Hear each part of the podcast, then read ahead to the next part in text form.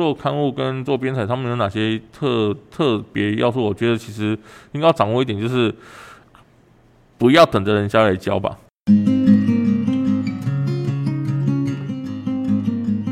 欢迎收听独立书店不读书，我是顺文。今天我们很荣幸可以邀请到野策还有乌 Talk 谈谈志的老板。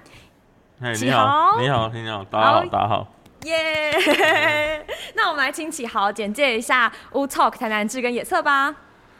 呃，乌头跟谈是呃，我乌头跟谈是跟野策，它其实是一个连续延续的一个关系。嗯野策它其实一开始它没有先出来，也就是说，我可能跟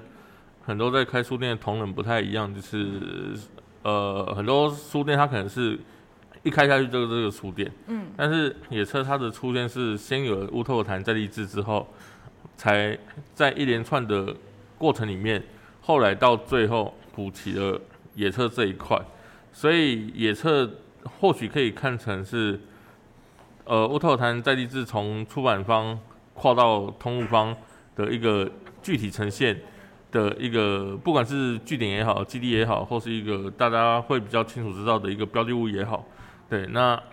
它主要差异是在这边。那以事实上差异的话，野测是一家书店，那乌托尔谈在地这是一个地方志，所以基本上在本上面它也是一个不一样的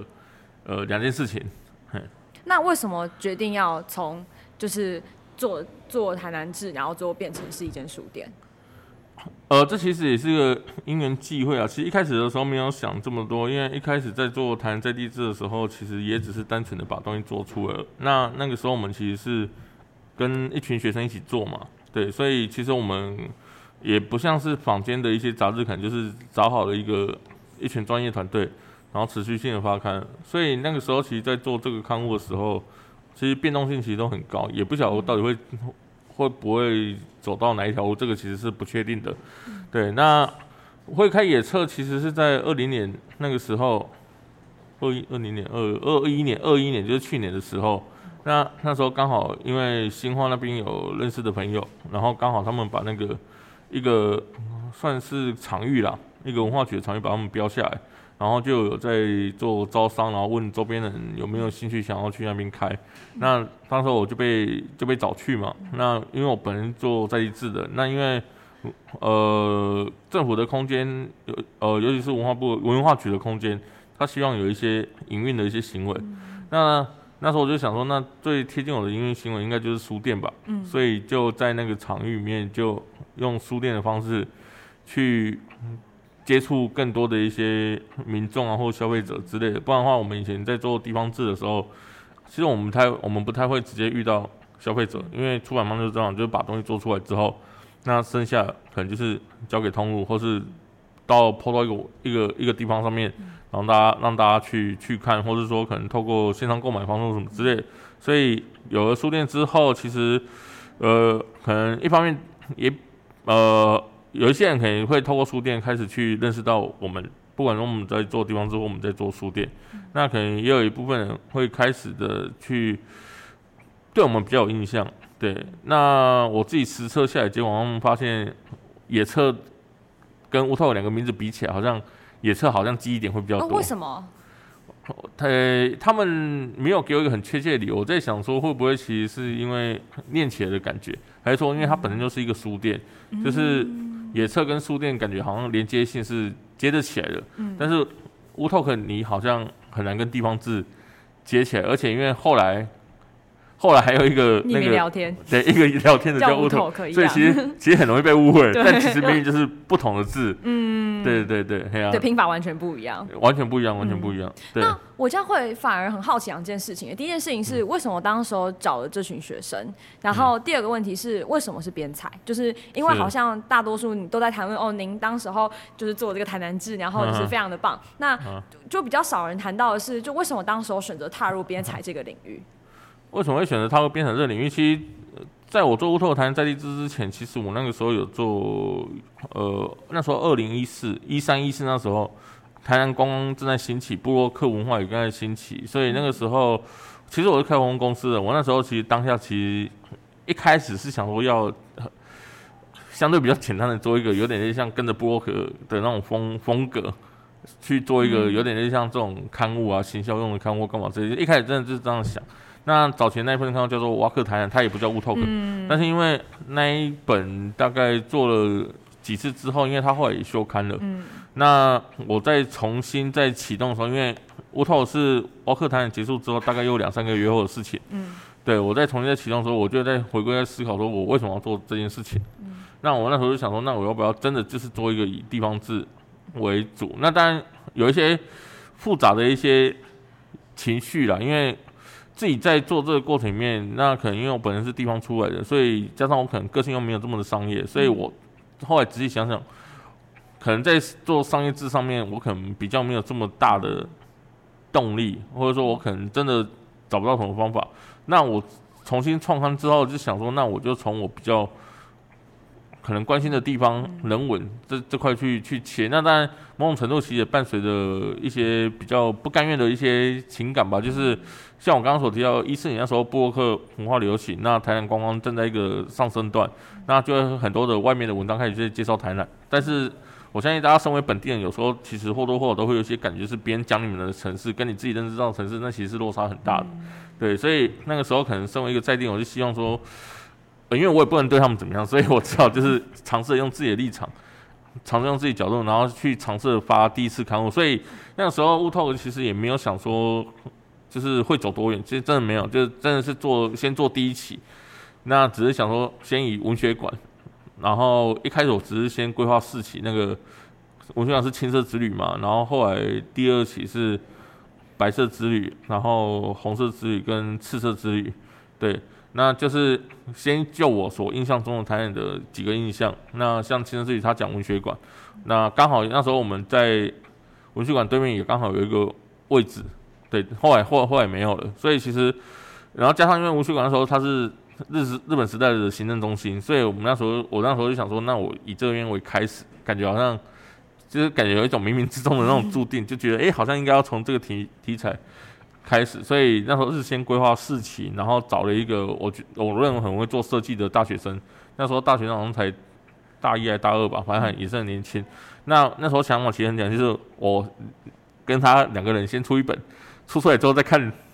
后面要怎么办。对，就是先把第一本出出来，有没有第二本，有没有第二本，先先不管，先出了第一本。对，那之所以延续下去，其实我跟人家讲过很多，就是很多次。这件事情就是因为刚好有一个成大的学生加入，对，那他成为我们第一个小编，那成为第一个小编之后，那开始，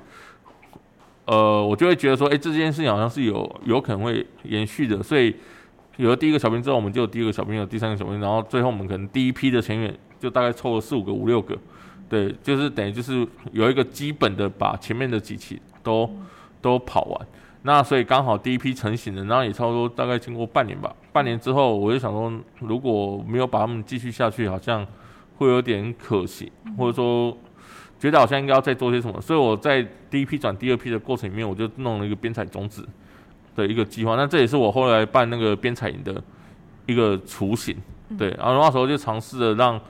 新的一批人，因为那时候其实就是有点像内训的过程嘛，所以其实想要让新加入的人，他可以学会。知道怎么去做这个刊，就很很现实的需求，就是既然我在做刊物，那他加进来，他应该也要懂得怎么做刊物吧。所以在第一次的培训计划，我们就办了一一样的一个两天一夜的编采营，然后在这两天一夜编采里面，让他们把东西跑一次，对，然后实际上就把刊物做出来。那只是没有想到有了第二批、第三批、第四批，然后一路延续到现在。但是其实中间还是有一些转折，因为大概到。一七年、一八年那时候，我就把棒子交给学生了。所以其实有一段时间，我只是挂发行人，但是没有当总编辑。等于就是我中间一七、一八、一九这三年是 w Talk 的资本时代。嗯，对。那这资本时代就是完全是由学生所主导。然后，所以您当时去做了其他的计划？我那时候其实就去做编辑学校的的这个品牌，因为已经培育了四五年嘛，所以就想说，那培育这件事情是不是可以尝试的去。去做做做看，而且刚好，因为我刚刚讲说我开活动公司嘛，嗯，那呃，我其实有一段时间其实蛮蛮厌战的，就是不想要在第一线继续做。所以您开活动公司是在您就是应该说是在你就是想要投入嗯所谓的书写地方的那个时候吗？更之前，我民国一百年就开活动公司了。活动那是怎样类似怎样的活动公司？其实就一般你们印象中那种活动接案公司，就是做演唱会啊、舞会啊，或者哦，所以一开始你其实你是做活动公司的，对对对对，我是做，哦，然后后来才投入地方。对对对对。那我很好奇的是，这两个连接性的关键点是什么？应该就是都在我个人吧。对、哦我那时候会做地方志，其实我其实也是想说，那我能不能做这件事情？然后因为刚好我在大四的时候，嗯我我也是在完全没有任何编采资源的学校里面弄了一个刊物编辑社出来。那我就想说，那我十年前能做到的事情，那我现在应该也可以做吧。然后就很很勇敢的想说，先做第一本，嗯，再再再说。所以其实没有，其实没有很，诶、我觉得可能蛮符合我个性的，就是突发奇想，想了就做，做了再说 的那一那一种。蛮特别的，嗯就是从活动公司，然后到嗯编采，然后而且就是出了一个刊物，然后刊物真的是面向地方，从在地人的角度去书写，我觉得这蛮特别的。嗯那就是从事编采这么多年，那你觉得编采跟刊物就是有什么样的嗯关键要素？我觉得编采跟刊物其实，其实我觉得你就像刚刚所讲的，你可能会觉得从活动公司扣到编采，它好像是一个很大的一个 gap。嗯但其实我真的在里面做了几年之后，我发现这两件其实一体两面的事情。对，啊，我都常跟人家讲说，其实我是用策划的角度，用企划角度去来思考编采这件事情。所以，可能我今天在教同学怎么做刊物编采的时候，我不是先从什么传统的文字运用啊、训诂学啊或什么之类，我不是从那种真的是很正统教编辑，然后一字斟句酌的告诉你说，我这篇文章就是要怎么写之类的，而是我反而是从一个比较大的一个方向，我就是把整份刊物就是看成一个专案，一个计划的一个专案。嗯所以假设我们今天要完成这个专案的话，那我们应该要做哪些事情？嗯对，然后我也在过程里面，我也自己去思考、去研究跟去去接触，就跟我在大学时候弄了一个编采社团其实是一样的，就是在什么都还不清楚的状况之下，甚至我也没有业界经验，那在这个过程里面就会开始摸索过程的浓缩那种感觉。对，就是一样，就是做做做中做中学。所以其实我后面去，因为我现在也有在教课嘛，我现在教其实某种程度也是一种经验的一些整合，然后再结合，因为过程面还是会去遇到一些工作者嘛，编出版产业工作者。那尤其是我一四年就开始在办编辑人聚会，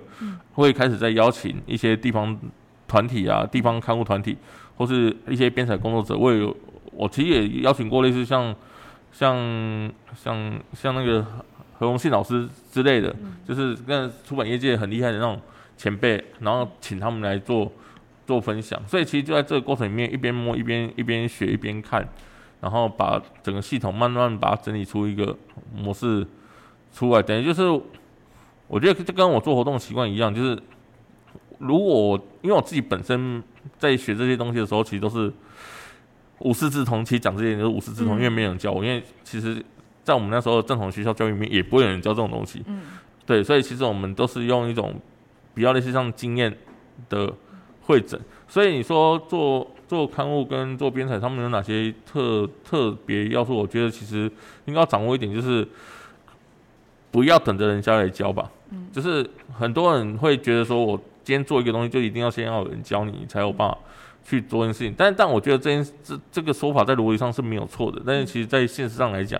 你真的要做一件事情之前，你说要找到有人教，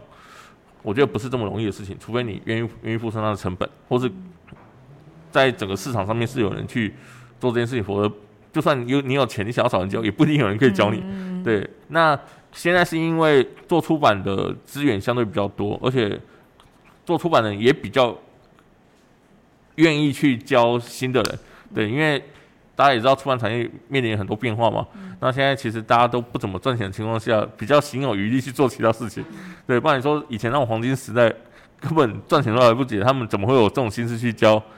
教新的？对，所以在整个过程里面，我觉得在做很多事情，不管是在做刊物编采或做其他事情，我觉得不要等着人教，先去试看看。不管是先想过一遍，先做过一遍，但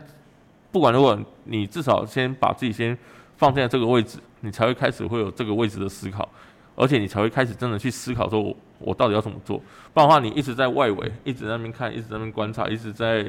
在那边猜测说，我今天想要做这件事情，但是我不投入，那你只能一直在猜说，那我到底要怎么做？动手去做就对了。对，你就猜不完的，你猜不完，根本就猜不到啊。对那啊，就是因为您都说，就哎，应该说你的一路上都是靠自己，就是摸索，然后顶多就是到后来有让编辑加入，就是就像是教学团队类似那样的概念。那在摸索过程中有没有什么特别的转折点？转折点，我觉得其实像刚刚提到嘛，第一个冰姐的加入，它就是一个很重要的转折点，因为它确定这件事情是有机会继续下去。那我觉得第二个转折点就是那个边采中的计划，因为有了第一批也不一定有第二批，但是那个时候的状况就是第二批第二代的的人来的比第一代人还多，所以进步，对，那我在想说，也有可能是刚好台湾那段时间做地方编采的热潮也在上升段，哦，是什么时候？一四大概一一四年那时候，诶，是为什么会有上升段？我觉得跟地方观光的兴盛有关系。哦，所以大概一四一五的时候，地方观光就开始对往上。OK，对，你们仔细想一下，一四一五那时候不是各个地方开始在谈所谓地方学、哦，地方观光，甚至到现在在谈地方创生，嗯，其实大概都是那几年一开始。四一五开始对，不然你说的在一四年之前，有几个人知道台南在干嘛？没有啊。哦，一四年之前，台南是空的，是很空的，但少数人少数人会知道，但是那也只仅止于少数人。所以一四年之前的旅游是。因为这对我来说有点久远，嗯 就问我小时候的时候的事情，所以当时候旅游是没有像现在这样，就什么地图啊，或是有很明确的什么旅旅程的之类的吗？没有啊，当然没有。对啊，因为其实我就像我跟学生在讲课的时候，其实你从一个更宏观的角度来看，社群时代的兴起，嗯其实也带动了这一波。对，因为在我记得 Facebook 的中文化好像也差不多在零八零零九吧，那后来慢慢的越来越活络，甚至到后来 YouTube，我觉得 YouTube 的兴起对是一个很是一个很重大的关键。那很多只能用文字传送的东西，后来变成可以用影像传送了。对，那加上现在网络系统，加加上四五 G 时代的来临，所以而且智慧型手机的发明也是一个很关键的事情。所以其实它在很多综综合的元素底下，就是等于就是我们常说的，就是在无数个巧合底下创造了一个潮流。嗯，就是无数个偶然底下创造了一个必然。嗯，对。那你觉得下一波的潮流是什么？我觉得下一波的潮流，现在现在台湾的观光发展有点太太走，我个人觉得太走偏锋了。地方某种程度上也是，就是我不否认观光对于地方带来的好处跟发展，这我不否认。但是如果你只是为了去迎合更多的客人，你没有把自己的品质做一个把关的话，那基本上这些资源它是会消耗完毕的。那消耗的过程里面，你也找不出地方的特色嘛。那早期，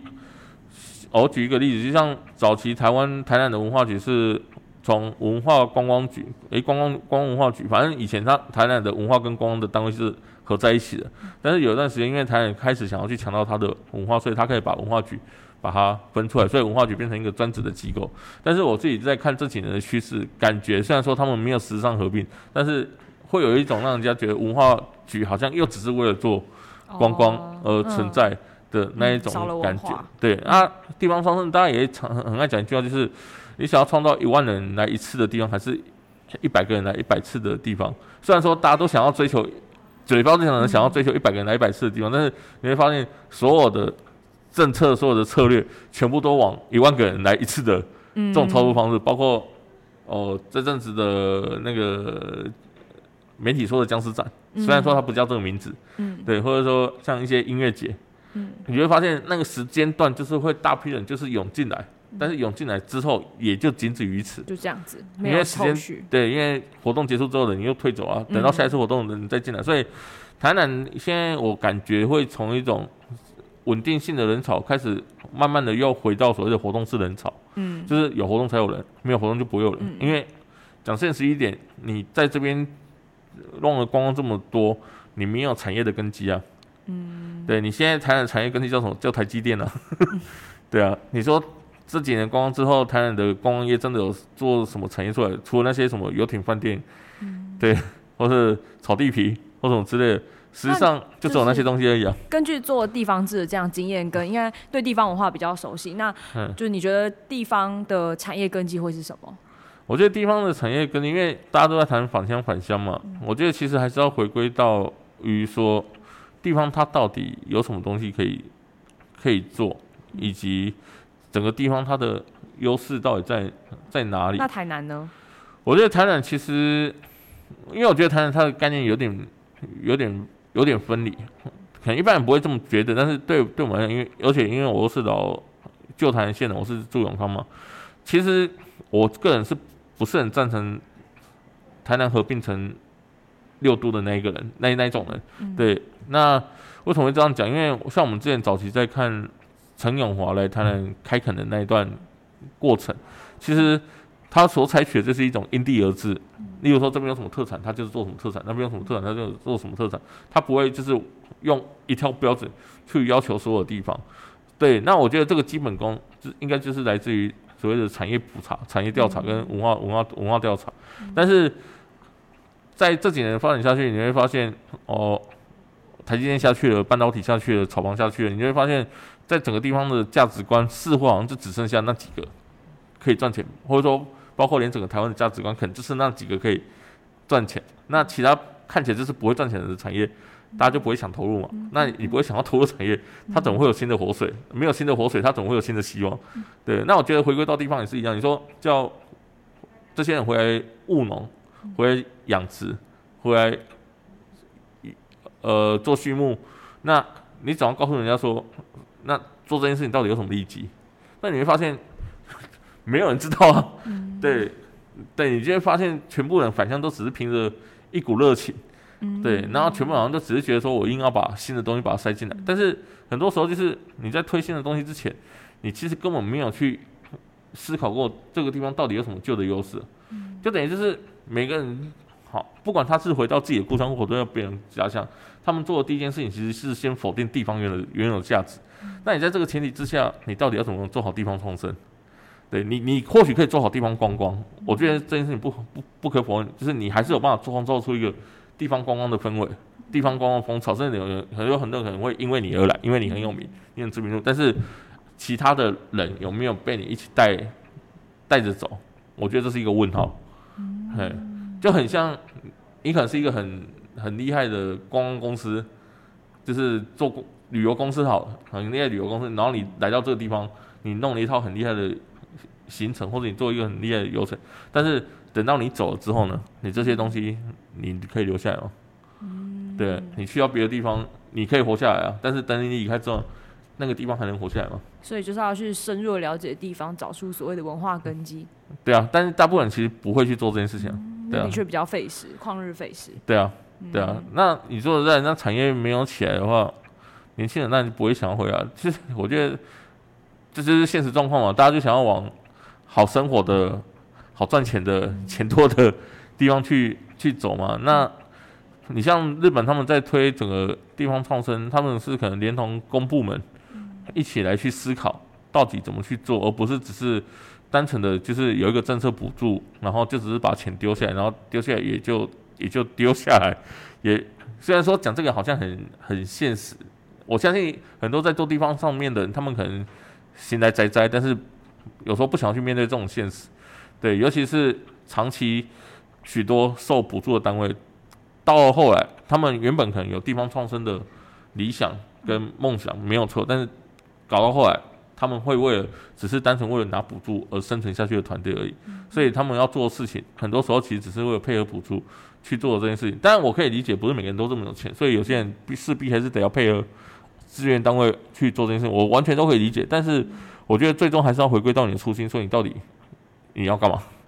对，如果你连自己都搞不清楚你到底要干嘛的时候，那你最后只是为了资源而活，你只是为了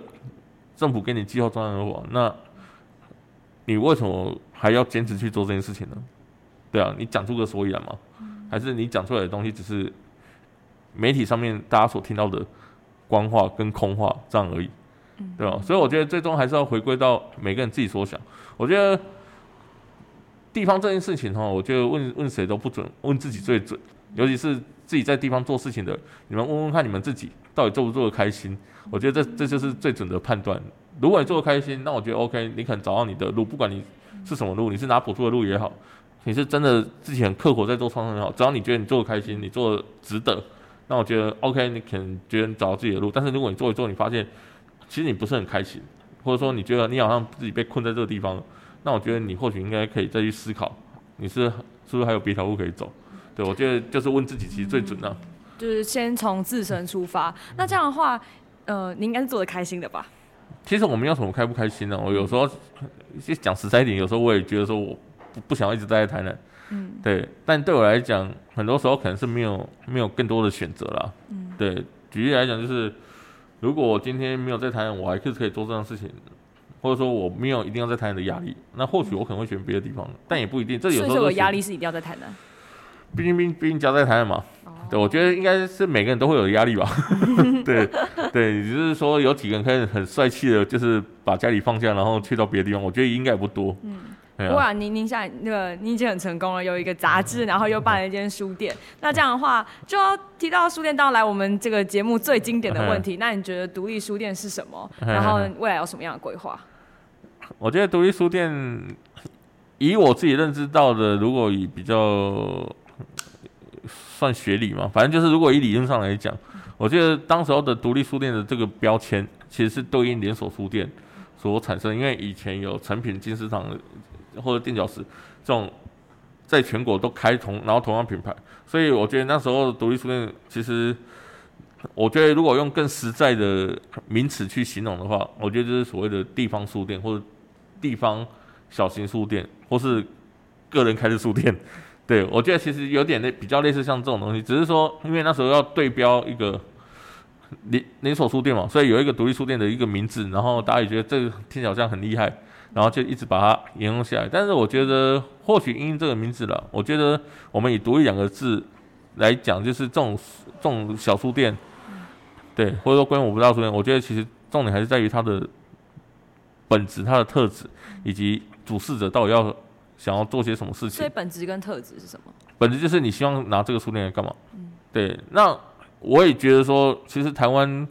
的书店单纯只是卖书的那个时代已经过去了。就是书店它本身是一个空间，空间它可以有很多的功能。那以前的书店可能是以卖书为第一顺位功能，其他可能是额外提供的服务。但是我觉得走到现在，这件事情慢慢的被逆转，就是你所提供的服务已经跑到第一顺位了。卖出已经变成第二顺位了，而且目前这个是趋势，所以你会发现现在很多的很多的独立书店，它开始会有一些个性。那这个个性其实是来自于它的它的店主，对，但这也有这也有坏处，就是它不容易复制化，它也不容易被传承。所以今天只要那个店主他不做了，那这家书店就没了。对，就像之前那个什么南坎小书店。对，刚刚首先你看那个夏里没有做之后，这家书店就没有了。嗯，对，然后你说要传下去，好像也不是这么容易。有没有要接，也不是这么容易，或者说你接了，能不能做出夏林的风格，好像也不是这么容易。嗯，对，所以就会变成某种程度，我觉得现在独立书店已经有点类似像个体化。反正书店的店长被被拉出来了，他有点类似像九九的替身的那种感觉。嗯，对，书店是店主的替身，嗯，对的的那种感觉，然后书店卖书有一种使出替身攻击那种感觉，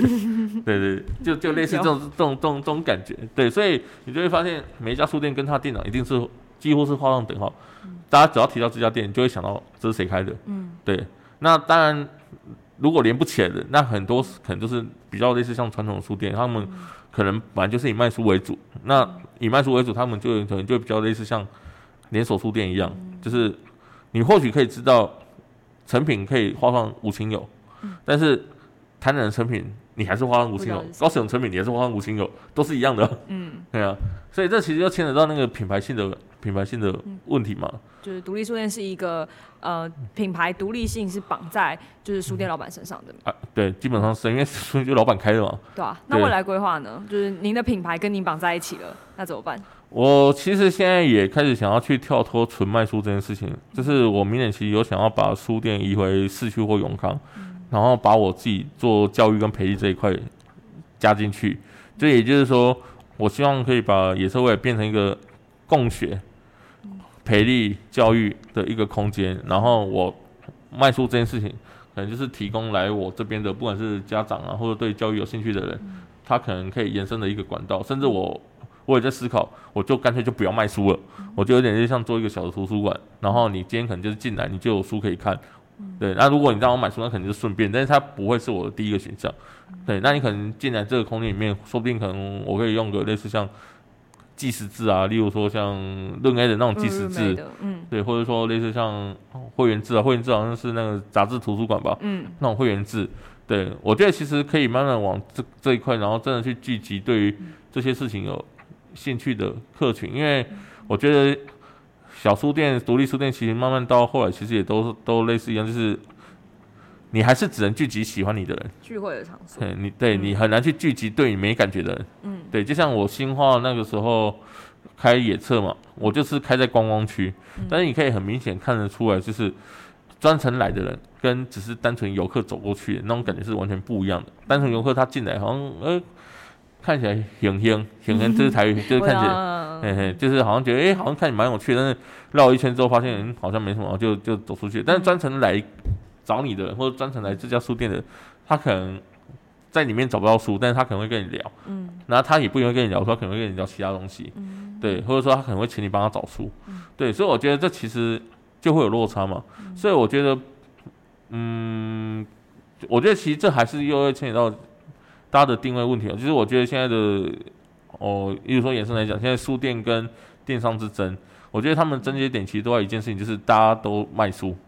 就是大家的思考都只是卖书。对，那如果你们的症结点都只是在卖书的话，那当然你们一定会有所争执，因为你们就只有那一条路嘛。但是假设说今天